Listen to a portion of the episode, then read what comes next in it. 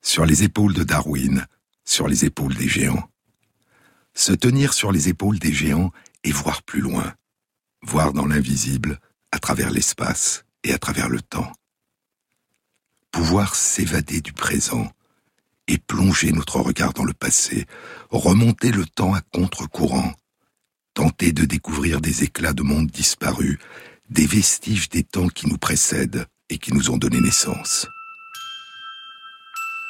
Tous les hommes, dit Chateaubriand, tous les hommes ont un attrait secret pour les ruines, pour ceux qui subsistent encore d'un passé révolu, malgré l'écoulement des âges, comme un appel de ce qui n'est plus vers ce qui a été. Un île était une fois dont il ne reste que des pierres. Parfois, c'est la poursuite d'un rêve d'enfant. Les ruines d'Ancor, dit Pierre Loti. Je me souviens si bien d'un certain soir d'avril, un peu voilé, où en vision elles m'apparurent. Des papiers jaunis revenus d'Indochine dans les bagages de mon frère mort. Un numéro de je ne sais quelle revue coloniale où était comptée la découverte de ruines colossales perdues au fond des forêts du Siam.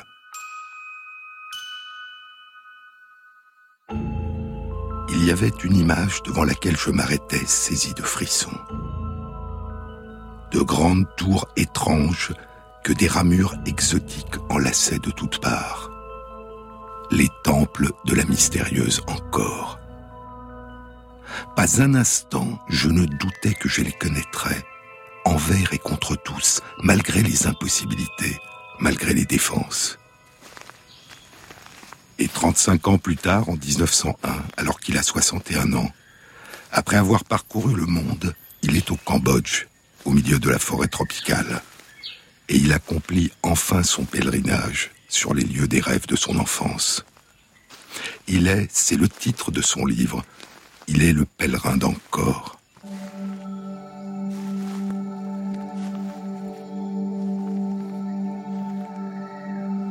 Le ciel déblayé a repris une limpidité de cristal, dit Pierre Loti.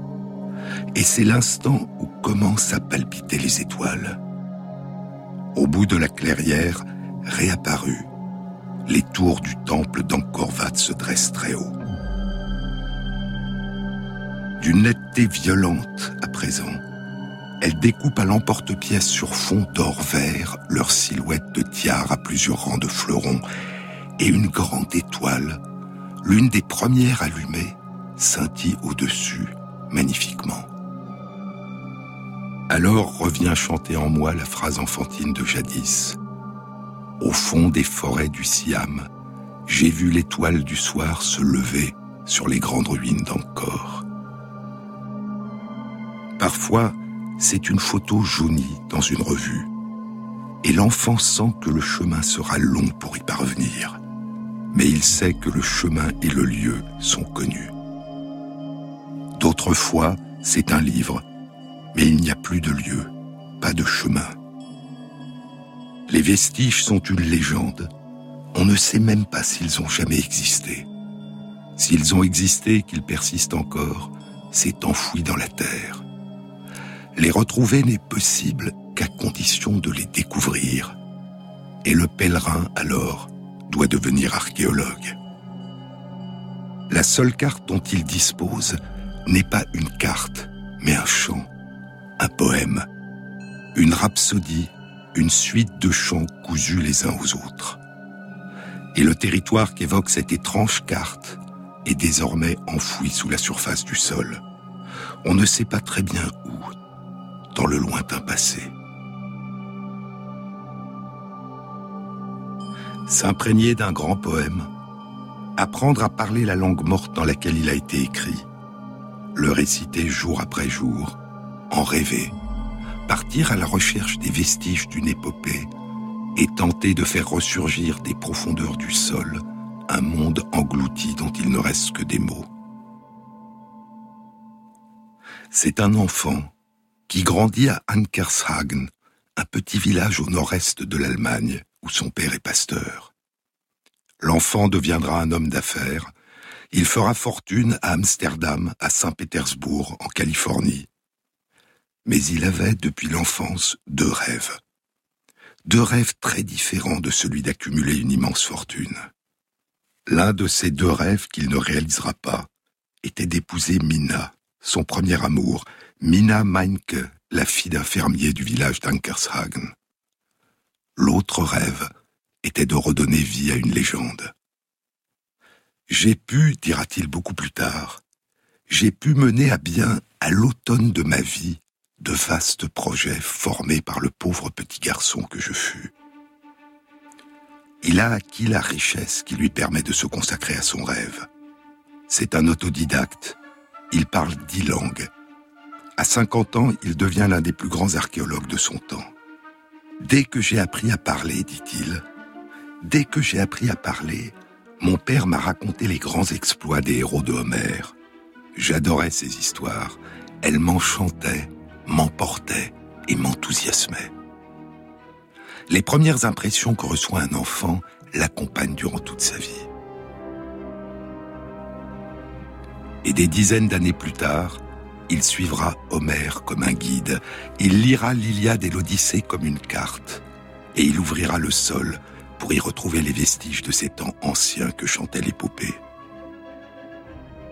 Quand, durant l'année 1832, alors que j'avais dix ans, j'ai offert à mon père comme cadeau de Noël un essai écrit en mauvais latin sur les principaux événements de la guerre de Troie et les aventures d'Ulysse et d'Agamemnon, je n'avais pas la moindre idée que 36 ans plus tard, j'allais offrir au public un ouvrage sur le même sujet après avoir eu la chance de voir de mes propres yeux le site de cette guerre et la terre de ces héros dont les noms ont été immortalisés par Homère. Et bien que mon destin à l'âge de 14 ans a été d'être apprenti dans le magasin de Ludwig Holtz, dans la petite ville de Fürstenberg, au lieu de suivre la carrière scientifique pour laquelle je ressentais une extraordinaire disposition, j'ai toujours conservé pour les hommes célèbres de l'Antiquité le même amour que celui que j'avais formé durant ma petite enfance. Dans le petit magasin dans lequel j'ai été employé durant cinq ans et demi, d'abord par M. Holtz, puis par son successeur, l'excellent M. Huckstedt, mon travail consistait à vendre des harengs, du beurre, de l'eau de vie, du lait et du sel, à éplucher les pommes de terre et à nettoyer le sol.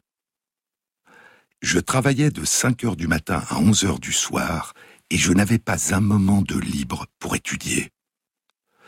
J'ai rapidement oublié le peu que j'avais appris durant mon enfance, mais je n'ai pas perdu l'amour d'apprendre, je ne l'ai jamais perdu.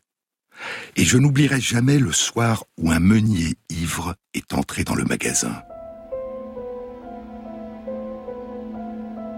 Il était le fils d'un pasteur d'un village proche de Teterov, et il avait presque terminé ses études au lycée quand il a été exclu pour mauvaise conduite. Pour le punir, son père lui fit apprendre le métier de meunier. Déçu et insatisfait, le jeune homme s'adonna à la boisson, mais cela ne lui fit pas oublier son Homère, car il nous récita une centaine de vers du poète en respectant le rythme des vers. Bien que je n'ai pas compris un mot ces paroles mélodieuses firent une profonde impression sur moi et je versai des larmes amères sur mon malheureux destin. Trois fois, je lui fis répéter ces vers divins, en lui offrant trois verres d'alcool que je payais avec les quelques sous qui constituaient alors toute ma fortune. Et à partir de ce moment, je n'ai jamais cessé de prier Dieu pour qu'il m'accorde la grâce d'avoir le bonheur d'apprendre le grec. Il me semblait pourtant qu'il n'y avait rien qui me permettrait d'échapper à cette triste situation dans laquelle je me trouvais. Et pourtant, j'en ai été tiré par un miracle. En soulevant une caisse trop lourde pour moi, je me blessais au thorax, je crachais du sang, et je me trouvais incapable de continuer à travailler. Désespéré, je partis à Hambourg, où je réussis à obtenir une place de garçon de cabine à bord d'un navire en partance pour la Guaira, au Venezuela. Le 28 novembre 1841, il est alors âgé de 19 ans, nous quittâmes Hambourg. Mais le 12 décembre, une tempête nous fit faire naufrage au large de l'île Texel, une île hollandaise en mer des Wadden, dans la mer du Nord. Après avoir été exposé à d'innombrables dangers, l'équipage fut sauvé, et je considérais que mon destin était de rester en Hollande. Alors je me résolus à me rendre à Amsterdam pour m'engager comme soldat. Mais il ne s'engagera pas. Et il commencera à vivre une existence d'aventurier du commerce parcourant l'Europe, la Russie et les États-Unis.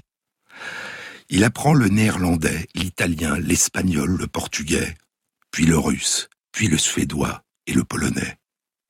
Il parle, lit et écrit dans ces langues. Aussi grand qu'ait été mon désir d'apprendre le grec, dira-t-il, je ne me suis pas lancé dans son étude avant d'avoir acquis une certaine fortune, car j'avais peur que cette langue n'exerce une trop grande fascination sur moi et me détache de mes affaires commerciales. Mais quand je n'ai plus pu réfréner mon désir de l'apprendre, je me suis mis au travail et en janvier 1856, j'ai commencé le grec. Il a 34 ans, et pendant les deux années qui suivent, il lira tous les ouvrages des auteurs de la Grèce antique qu'il peut trouver, et il lira plusieurs fois, dit-il, l'Iliade et l'Odyssée dont il récitera par cœur des passages entiers. Puis il commence à voyager, plus seulement pour ses affaires, mais pour visiter les vestiges de l'Antiquité. Il part pour l'Égypte, remonte le Nil, il apprend l'arabe, il voyage du Caire à Jérusalem, visite les ruines de Pétra et la Syrie. Le ciel a béni mes entreprises commerciales d'une merveilleuse façon, dit-il, de telle sorte qu'en 1863, je me trouvais en possession d'une fortune telle que je n'aurais jamais osé l'imaginer. Je me retirai alors des affaires pour me consacrer exclusivement aux études qui exerçaient sur moi la plus grande des fascinations. Il a 41 ans. En 1864, j'étais en route pour visiter l'île natale d'Ulysse, Ithaque, et la plaine de la Troade. La plaine dont on pensait qu'elle avait été le lieu où avait été bâtie la cité légendaire de Troie, la cité d'Ilion. C'est dans la péninsule de Biga, en Turquie, dans le nord-ouest de l'Anatolie, entre le détroit des Dardanelles au nord, la mer Égée à l'ouest, et à l'est, la chaîne des montagnes du mont Ida que mentionne Homère dans l'Iliade. C'est sur le mont Ida, disent les récits de la Grèce antique, que le berger Paris, fils de Priam, le roi de la cité de Troie, faisait paître ses troupeaux quand trois déesses, Héra, l'épouse de Zeus, Athéna, la déesse de l'intelligence, et Aphrodite, la déesse de la beauté, viennent lui demander de juger laquelle d'entre elles est la plus belle. Aphrodite lui promet, s'il la choisit, l'amour de la plus belle femme du monde, Hélène de Sparte. Et Paris choisit Aphrodite. Hélène quittera son mari Ménélas, le roi de Sparte, pour suivre Paris à Troie, et c'est ainsi, dit la légende, que commença la guerre de Troie. J'étais en route pour visiter l'île natale d'Ulysse et la plaine de la Troade, quand je me persuadais de partir pour l'Inde, la Chine et le Japon, et de faire le tour du monde. Et il s'engage sur les routes de la soie. Ce voyage me prit deux ans, dit-il, et à mon retour, je m'installai à Paris avec pour objectif de consacrer le restant de mes jours à étudier, et spécialement à étudier l'archéologie, qui exerçait sur moi le plus grand charme. Il étudie à la Sorbonne, apprend le sanskrit, se plonge dans les textes des auteurs de l'Antiquité, découvre les splendeurs de la civilisation antique de l'Égypte. Enfin, dit Heinrich Schliemann, enfin je pouvais réaliser le rêve de ma vie et séjourner à loisir sur les lieux de ces événements qui éveillaient en moi un intérêt si intense, et dans le pays de ces héros qui avaient bercé et charmé mon enfance. Il continue à voyager aux États-Unis pour ses affaires. Encore un an, et en 1867, Schliemann publie le récit de son voyage en Extrême-Orient. Le livre est intitulé La Chine et le Japon au temps présent. Il visite les ruines d'Herculanum et de Pompéi, Rome, Athènes. Il rencontre des archéologues, se renseigne, apprend. Puis il commence ses premières fouilles, sur l'île d'Ithaque, à la recherche du palais d'Ulysse et de Pénélope décrit dans l'Odyssée. Il cherche les traces de l'olivier dans lequel Ulysse a taillé son lit et autour duquel il a bâti la chambre à coucher. Ce secret que seuls Ulysse et Pénélope connaissent et qui convainc enfin Pénélope que l'étranger qui vient de tuer tous les prétendants est bien son époux. Schliemann suit Homère comme un guide. Il ouvre le sol pour y retrouver les vestiges d'Ulysse, l'homme aux mille tours. Il découvre quelques vases, des urnes emplies de cendres, et il se met à rêver. Il est bien possible, dit-il, que je tienne dans mes mains, dans ces petites urnes, les corps d'Ulysse et de Pénélope ou de leurs descendants. Puis il part pour la Turquie, pour la Troade, à la recherche de la cité légendaire de Troie.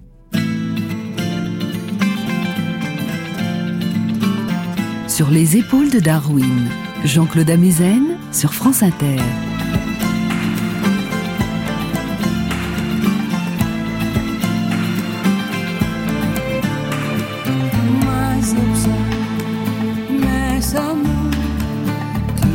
καρδιά μου χρώματα, εικόνες, εποχές. Γύρε πάνω μου να γλυκάνω του φόβου σου τις αστραπές.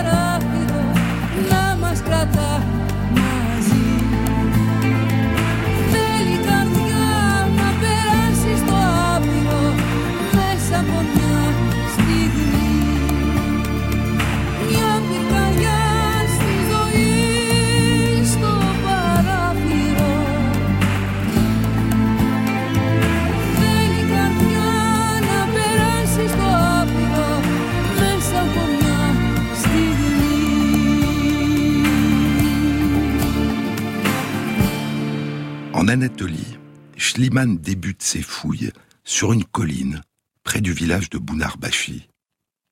C'est là où, depuis la fin du XVIIIe siècle, depuis la publication par l'archéologue Jean-Baptiste Le Chevalier de son voyage dans la Troade, ou tableau de la plaine de Troie dans son état actuel, c'est là que les archéologues sont convaincus que sont enfouies les ruines de la cité légendaire de Troie.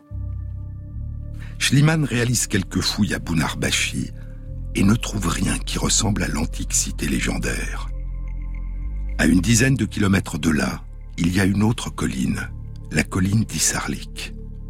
C'est là est persuadé Frank Calvert, vice-consul des États-Unis et passionné d'archéologie, qu'est enfouie l'antique cité de Troie. Il pense que la colline d'Issarlik, d'une trentaine de mètres de hauteur, n'est pas une colline naturelle, mais un tel, un monticule artificiel formé par l'accumulation de strates d'anciennes cités accumulées sur le même site. Et Calvert convainc Schliemann. En 1869, Schliemann publie Ithaque, Péloponnèse et Troie. Il y expose l'hypothèse de Calvert selon laquelle c'est dans la colline d'Issarlik qu'il faut chercher les ruines de Troie. Son livre sera distingué par l'université de Rostock, située non loin du village d'Ankershagen où il a passé son enfance. Et l'université de Rostock lui décernera le titre de docteur. À 47 ans, lui qui a commencé à travailler comme apprenti dans un magasin dès l'âge de 14 ans, il a un titre universitaire. Et deux ans plus tard, en 1871, il commence à fouiller le site d'Issarlik. Il creuse vers les profondeurs, dégageant les ruines les plus anciennes, sans se soucier de ce qu'il détruit dans les couches supérieures. Plus tard, il découvrira qu'il y a, enfoui dans la colline d'Issarlik, les ruines non pas d'une cité antique, mais de plusieurs cités superposées, bâties les unes après les autres sur le même site, au cours des âges. Non pas une cité de Troie, mais plusieurs. Laquelle est celle dont parle Homère? Deux ans s'écouleront. Et en 1873, Schliemann découvre les ruines d'une forteresse, ses remparts, et les vestiges de portes. Il pense qu'il a trouvé la porte C, du grec skaios, littéralement la porte de gauche, probablement la porte de l'ouest de la cité de Troie, la porte qui apparaît une dizaine de fois dans l'Iliade. La première fois, c'est dans le chant 3 de l'Iliade. Après dix ans de combat entre les Achéens et les Troyens devant les remparts de Troie, Hector, le fils du roi Priam, le mari d'Andromaque, se rend sur le champ de bataille pour proposer une trêve sacrée. Ménélas, roi de Sparte, l'ancien mari d'Hélène, et Paris, le frère d'Hector, le mari actuel d'Hélène, vont s'affronter en un combat singulier. À l'issue du combat entre Paris et Ménélas, quel que soit le vainqueur, la guerre sera finie et les Grecs rentreront chez eux et Hélène suivra le vainqueur. Alors, chante Homère, alors la déesse Iris, en messagère, vint près d'Hélène au bras blanc. Elle a pris l'aspect de sa belle-sœur Laodicée, des filles de Priam, c'est elle la plus belle. Iris trouve Hélène en son palais tissant un grand morceau de drap, double manteau de pourpre. Hélène y retraçait tous les combats que les Troyens aux bons chevaux et les Achéens aux cuirasses d'airain ont subis pour elle, sous l'étreinte d'Arès, le dieu de la guerre. Iris, au pied léger, s'approche d'elle et dit Viens, cher ami, et vois cette merveille, les Troyens aux bons chevaux et les Achéens bardés d'airain. Auparavant menaient les uns contre les autres dans la plaine la bataille d'Arès, dieu des pleurs. Pour le cruel combat, leur ardeur était grande, mais les voici maintenant tous assis en silence. La bataille a pris fin. Ils se servent de leurs boucliers pour s'appuyer. Près d'eux, leurs longues piques sont enfoncées dans le sol. Mais Paris et Ménélas, chers à Arès, pour toi vont s'affronter avec leurs longues piques, et tu seras l'épouse bien-aimée du vainqueur. La déesse, en parlant ainsi, lui met dans l'âme un doux élan d'amour pour son premier mari, ses parents et sa cité. Vite, Hélène revêt des voiles éclatants, puis, répandant à flot des larmes de tendresse, elle sort de sa chambre. Elle a pour l'escorter deux suivantes, Étra, la mère de Thésée, et Climène aux grands yeux. Toutes trois sont bientôt proches de la porte C. Or le roi Priam et ses trois frères, Lampos, Clitios, Icétaon, et Oucalégon et Anténor, très sages tous deux, sont installés formant le conseil des anciens. Leur vieillesse les tient éloignés des combats, mais comme discoureurs, ils n'ont pas leur pareil.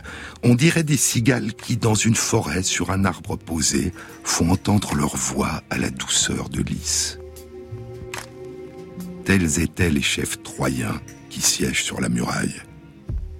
Sitôt qu'ils voient Hélène approcher du rempart, ils se disent à mi-voix entre eux ces mots ailés.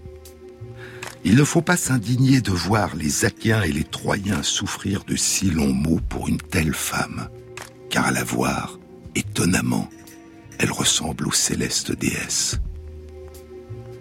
Plus tard, le roi Priam et le sage Anténor sortent de Troie par les portes C pour sceller la future trêve par les sacrifices aux dieux. On attelle les chevaux au char du roi. Priam alors y monte et tire à lui les rênes, dit Homère. Anténor le rejoint sur le splendide char, et tous deux, après avoir franchi la porte C, dirigent leurs chevaux rapides vers la plaine. Aussitôt arrivés au milieu des guerriers achéens et troyens, ils descendent de leur char et gagnent l'intervalle entre les deux armées. Alors se lève le chef du peuple, Agamemnon, et le prudent Ulysse. Mais la déesse Athéna, qui souhaite la victoire des Achéens, va faire rompre la trêve, et la guerre continuera. Achille, dans sa colère provoquée par l'outrage que lui a fait Agamemnon, s'est retiré dans sa tente et a arrêté de combattre. C'est par une invocation à la muse pour dire cette colère que commence l'Iliade. Déesse, chante-nous la colère d'Achille, colère détestable, qui valut aux Achéens d'innombrables malheurs et jeta dans l'Hadès aux enfers tant d'âmes de héros. Au champ neuf de l'Iliade, quand Ulysse vient demander à Achille de reprendre le combat, Achille lui dit qu'il sait bien qu'il est le seul à pouvoir vaincre Hector, le fils du roi Priam. Quand je bataillais, moi, dans les rangs achéens, dit Achille, Hector n'osait jamais poursuivre le combat loin du rempart de Troie. Près de la porte C, aux chênes, il s'arrêtait. C'est là qu'il m'attendit un jour, j'étais tout seul. Il n'échappa que de justesse à mon élan. Mais puisque désormais je ne veux plus lutter, et Achille annonça à Ulysse qu'il retourne en Grèce. Mais plus tard, Achille reprendra le combat. Et après treize chants, au chant 22, quand Hector est tué par Achille, en mourant, il lui prédit qu'il se fera tuer à son tour. Prends garde qu'un jour je n'attire sur toi la colère des dieux, dit Hector. À ce moment, Paris et le dieu Phoibos Apollon, si vaillant que tu sois, te donneront la mort devant la porte C. Schliemann contemple les ruines et voit surgir devant lui le poème. Dans la muraille, il reconnaît la porte C. Et dans les ruines de la forteresse, il reconnaît le palais du roi Priam, le splendide palais d'Iliade, au portique orné de colonnes polies. Et dans les plus de 250 objets et bijoux en or qu'il découvre dans les ruines, Schliemann croit voir le trésor de Priam. Quatre ans plus tôt, l'année 1869 a été un tournant, un des nombreux tournants dans la vie de Schliemann. Il a publié son livre Ithaque, Péloponnèse et Troie. Il a reçu de l'université de Rostock le titre de docteur. Il est devenu citoyen des États-Unis. Il a divorcé de sa femme Ekaterina, qu'il avait épousée à Saint-Pétersbourg 17 ans plus tôt, et dont il a eu trois enfants. Et il a épousé à Athènes Sophia Krastoménos, une jeune fille grecque âgée de 17 ans. Ils auront deux enfants, Andromaque et Agamemnon. Sophia l'accompagne à Issarlik et l'aide dans ses fouilles. Et lorsqu'il découvre le fabuleux trésor de Priam, il revêt Sophia de ses parures, les joyaux d'Hélène, la plus belle femme du monde, et la photographie. Sur la photo, elle est de face, le visage légèrement tourné vers sa gauche, et porte les bijoux tressés de fil d'or une tiare, de longs pendentifs, de longues boucles d'oreilles et un collier à plusieurs rangs. Cet homme, écrira Freud dans une lettre au médecin Wilhelm Fliss, en 1899, 26 ans après la découverte de Schliemann à Issarlik. Cet homme a trouvé le bonheur en découvrant le trésor de Priam, tant il est vrai que la réalisation d'un désir d'enfant est seule capable d'engendrer le bonheur. Schliemann fera sortir clandestinement le trésor de Turquie. Puis après un scandale, paiera un dédommagement et restera le propriétaire du trésor. Plus tard, il en fera don au musée de Berlin. En 1945, lors de la chute de Berlin, le trésor de Priam disparaîtra. Et après une éclipse de près d'un demi-siècle, en 1993, soudain, le trésor réapparaîtra dans le musée Pouchkine à Moscou. Jean-Claude Amezen sur France Inter. Les soirées du lycée, à faire plus que son âge, le pantalon baissé, fais-le ou tu dégages, en vitesse. Ne plus rien avaler et peser sans mal-être, on allait se jeter, mais on ferme la fenêtre de justesse. Promets-moi, mon amour, de passer ton Mon enfant, de rester vivant. J'y pense tout le temps.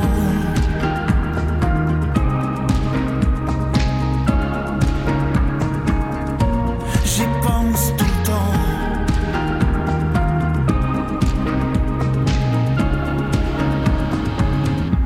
Morito, glace pilée, la bagnole qui va vite, ne rien faire à moitié et fêter ses 18 de justesse.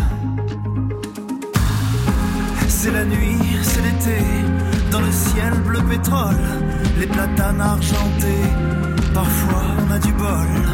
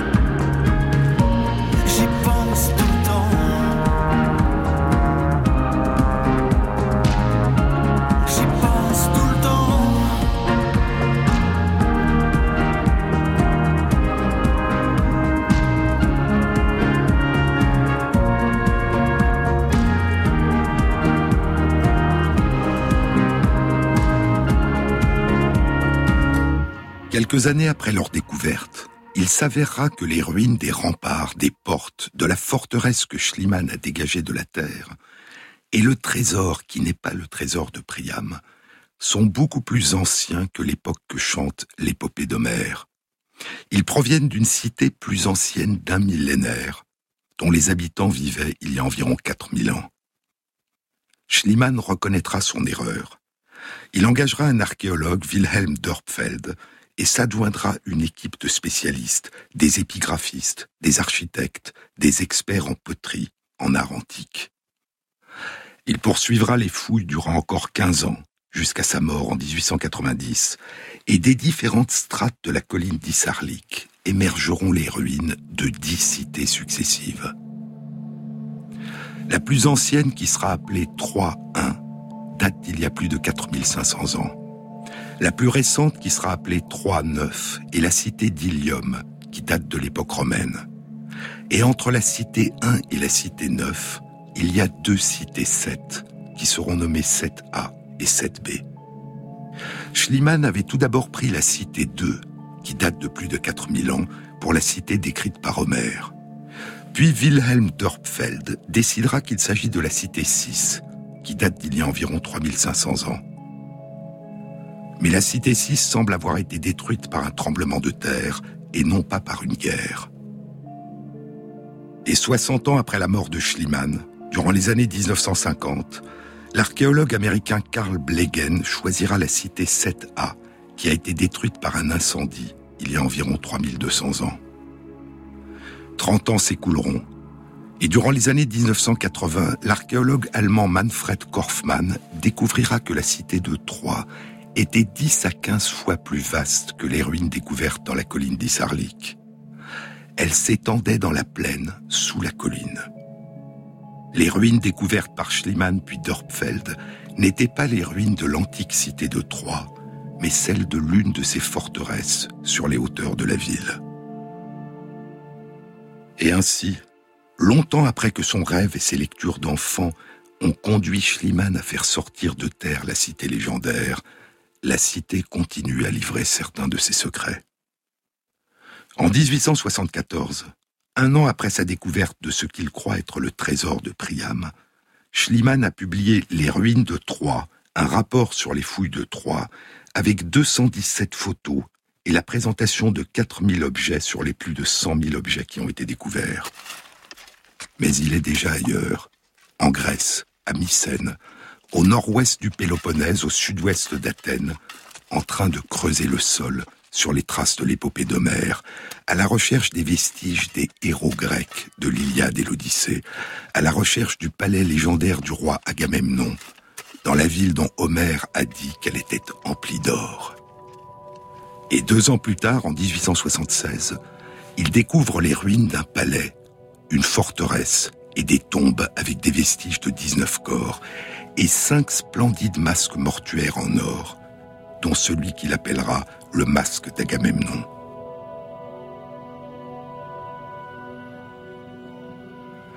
Dans le trésor, il y a des armes, des épées gravées, des scènes de chasse, des coupes d'or et d'argent, des bracelets et des têtes de taureaux aux cornes d'or. Ces vestiges, qui datent d'il y a environ 3600 ans, révèlent l'existence d'une grande civilisation de l'âge du bronze, jusque-là inconnue, et qui a précédé de longtemps la civilisation de la Grèce classique. On l'appellera la civilisation mycénienne.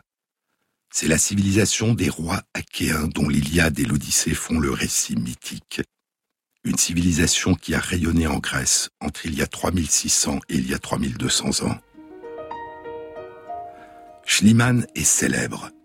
Le riche homme d'affaires a réalisé son rêve d'enfant. Il a fait revivre un passé englouti. Il est devenu l'un des grands pionniers de l'archéologie. Et jusqu'à sa mort, il continuera sa quête. En 1884, il est à Tyrinthe, à 20 km au nord-est de Mycène, à la recherche de la cité aux fortes murailles qu'évoque l'Iliade et il y découvre un palais de la civilisation mycénienne. Mycène et Tyrinthe, les deux plus grandes cités de l'antique civilisation mycénienne. Et Schliemann continue. Il veut découvrir le palais de Nestor à Pylos, au sud-ouest du Péloponnèse, le divin Nestor, fils de Nélé, honneur de l'Achaïe, dit l'Iliade. Il veut découvrir le tombeau d'Alexandre le Grand en Égypte et il veut fouiller en Crète le site de Knossos. L'Iliade et l'Odyssée, des récits de la mythologie grecque et les vies parallèles de Plutarque évoquent l'existence d'une civilisation au large de la Grèce, à l'époque mycénienne. C'est à Knossos, dans un magnifique palais, que, selon la légende, avait vécu un grand roi qui régnait sur la Crète et qui a conquis la Grèce. Le roi Minos, dont Plutarque nous dit qu'il avait été appelé par Hésiode le plus grand des rois, et par Homère le familier de Zeus, le roi des dieux. Minos, le fils de Zeus et d'Europe, Europe que Zeus a enlevée en prenant la forme d'un taureau blanc. Minos qui a conquis Athènes parce que son fils Androgéos, Androgé, y a été tué. Minos qui a imposé aux Athéniens un terrible tribut livré au Minotaure enfermé dans le labyrinthe construit par Dédale, des jeunes gens et des jeunes filles d'Athènes, le Minotaure, que Thésée tuera avec l'aide de la fille de Minos, Ariane. Schliemann ira à Knossos. Il tentera d'acheter le site, mais il échouera. Et à la fin de sa vie, ses derniers rêves, le palais de Nestor, le tombeau d'Alexandre, le palais de Minos, ses derniers rêves se déroberont. Et c'est dix ans après la mort de Schliemann, en 1900, qu'un autre géant de l'archéologie, Arthur Evans, découvrira le palais de Knossos et ses merveilles. Archéologue, aventurier et journaliste, Arthur Evans est directeur d'un musée, le Ashmolean Museum of Art and Archaeology à Oxford. Comme Schliemann, il dispose d'une fortune personnelle dont il utilisera une partie pour financer lui-même ses fouilles. Mais contrairement à Schliemann, il n'a pas eu à l'acquérir. Sa fortune est d'origine familiale, et contrairement à Schliemann, Evans est un archéologue professionnel. Il a été passionné par les découvertes de Schliemann, et ce qui l'attirera comme un aimant en Crète, c'est la recherche d'une écriture. Ni dans les ruines de Troie, ni dans les ruines de Mycène, ni dans les ruines de Tyrinthe, Schliemann n'a découvert de traces d'écriture. Mais Ivan s'est persuadé qu'une telle civilisation ne pouvait pas ne pas avoir une forme d'écriture. En 1893, il découvre chez un antiquaire à Athènes des pierres antiques sur lesquelles sont gravés des symboles. Elles ressemblent à des sceaux avec des signes. Est-ce une écriture? Il en est persuadé. Les antiquaires appellent ces pierres gravées des pierres des îles, car elles ne proviennent pas de Grèce, mais de Crète. Et Ivans part en Crète. Il découvre que des femmes dans la campagne portent ces pierres en pendentif. Elles sont considérées comme facilitant l'allaitement, et on les appelle en Crète des pierres de lait. Il en achète, et quand les femmes refusent de les vendre, il leur demande de le laisser prendre une empreinte des inscriptions. Il étudiera ces inscriptions durant six ans, déduira qu'il doit s'agir d'une écriture ancienne, antérieure à la civilisation de la Grèce classique, et publiera son analyse et son hypothèse.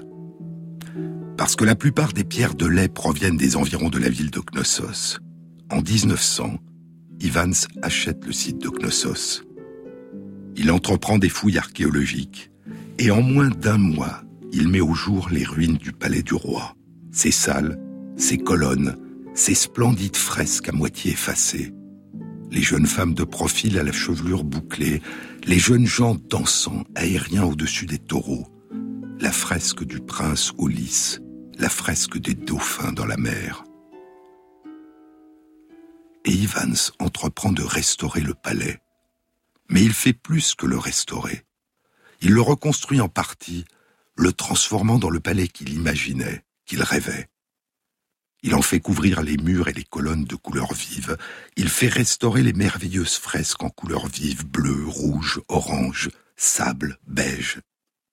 Au point que l'on ne sait plus aujourd'hui comment étaient les vestiges originels. Mais revenons à sa quête, la quête d'une écriture encore inconnue. À peine un mois après le début de ses fouilles à Knossos, il découvre dans le palais un coffre empli de tablettes d'argile couvertes de mystérieuses écritures inconnues. L'incendie du palais de Knossos avait préservé les tablettes d'argile en les cuisant. Souvenez-vous, je vous en ai déjà parlé. Il y a sur les tablettes d'argile trois types d'écritures différentes. La première est composée de dessins qui évoquent des pictogrammes, des idéogrammes. La seconde est faite de traits, de lignes, et sera appelée linéaire A. La troisième, composée elle aussi de traits linéaires, un peu semblable au premier, sera appelée linéaire B. L'immense majorité des tablettes dans le palais de Knossos portaient une écriture en linéaire B. Elle est la plus récente et date d'une période entre il y a 3500 ans et 3200 ans. Ivans réalise que l'écriture se lit de gauche à droite et qu'il y a environ 90 signes différents sans compter les pictogrammes, trop de signes pour un alphabet. Il s'agit donc vraisemblablement d'un syllabaire. Mais la difficulté particulière des linéaires A et B, c'est qu'il n'y avait aucune traduction dans aucune autre langue connue, aucune pierre de rosette. Toutes les tablettes étaient écrites dans une seule langue, la langue de la civilisation du roi Minos, la civilisation minoenne, et personne n'a la moindre idée de ce que peut être cette langue.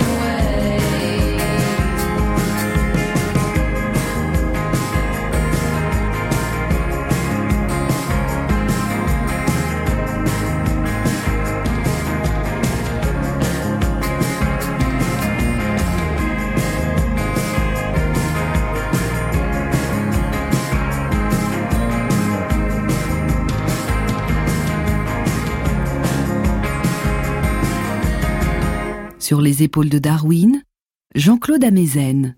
À partir de 1939, l'archéologue Karl Blegen découvrira des tablettes de linéaire B dans le palais de Pylos, le palais de Nestor. Ainsi, il semblait que l'on avait écrit en linéaire B non seulement en Crète, mais aussi en Grèce. Mais dans quelle langue? Personne ne le sait. Arthur Evans ne connaîtra jamais le secret des langues et des écritures qu'il a découvertes.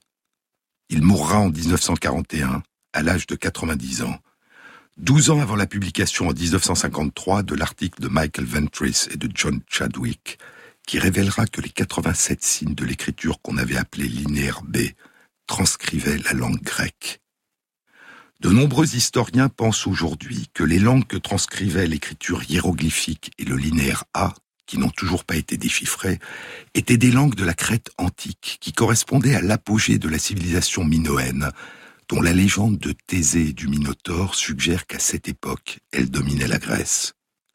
La période plus récente, où l'on écrit en Crète comme en Grèce en linéaire B, en langue grecque, serait la période où la Crète a adopté la culture mycénienne, la culture grecque de l'époque, et où la Crète est peut-être passée sous le contrôle des rois de la Grèce antique. Lorsque la civilisation mycénienne sera détruite, il y a 3200 ans, le linéaire B cessera d'être utilisé. Et dans la Grèce antique, il semble qu'il ait fallu attendre l'adoption par les Grecs de l'alphabet phénicien quatre à cinq siècles plus tard pour que les épopées, les légendes, les poèmes et les mythes de la civilisation mycénienne passent des chants de la littérature orale des Aèdes à la littérature écrite.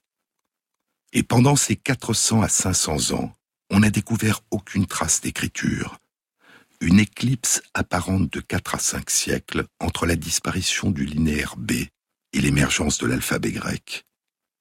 Mais grâce au déchiffrement du linéaire B, nous savons aujourd'hui que c'était la langue grecque que parlaient les héros de la civilisation mycénienne dont l'Iliade et l'Odyssée nous chantent les exploits. C'est en poursuivant chacun un rêve que les deux grands pionniers de l'archéologie des côtes orientales de la Méditerranée ont découvert l'existence d'une civilisation antique jusque-là inconnue. Un rêve d'enfant pour Schliemann, faire surgir du passé des vestiges de l'épopée d'Homère. Un rêve d'adulte pour Ivans, découvrir l'écriture de cette civilisation perdue dont Schliemann avait révélé l'existence. Mais la civilisation mycénienne a gardé une partie de ses mystères et le rêve de Schliemann, faire surgir de la terre des traces concrètes des récits légendaires de l'Antiquité, la guerre de Troie, le masque d'Agamemnon, le palais d'Ulysse, a probablement été une illusion. Dans les ruines de Mycène et de Pylos, les tablettes couvertes de linéaire ne mentionnent que l'existence du Wanax, Anax, le roi.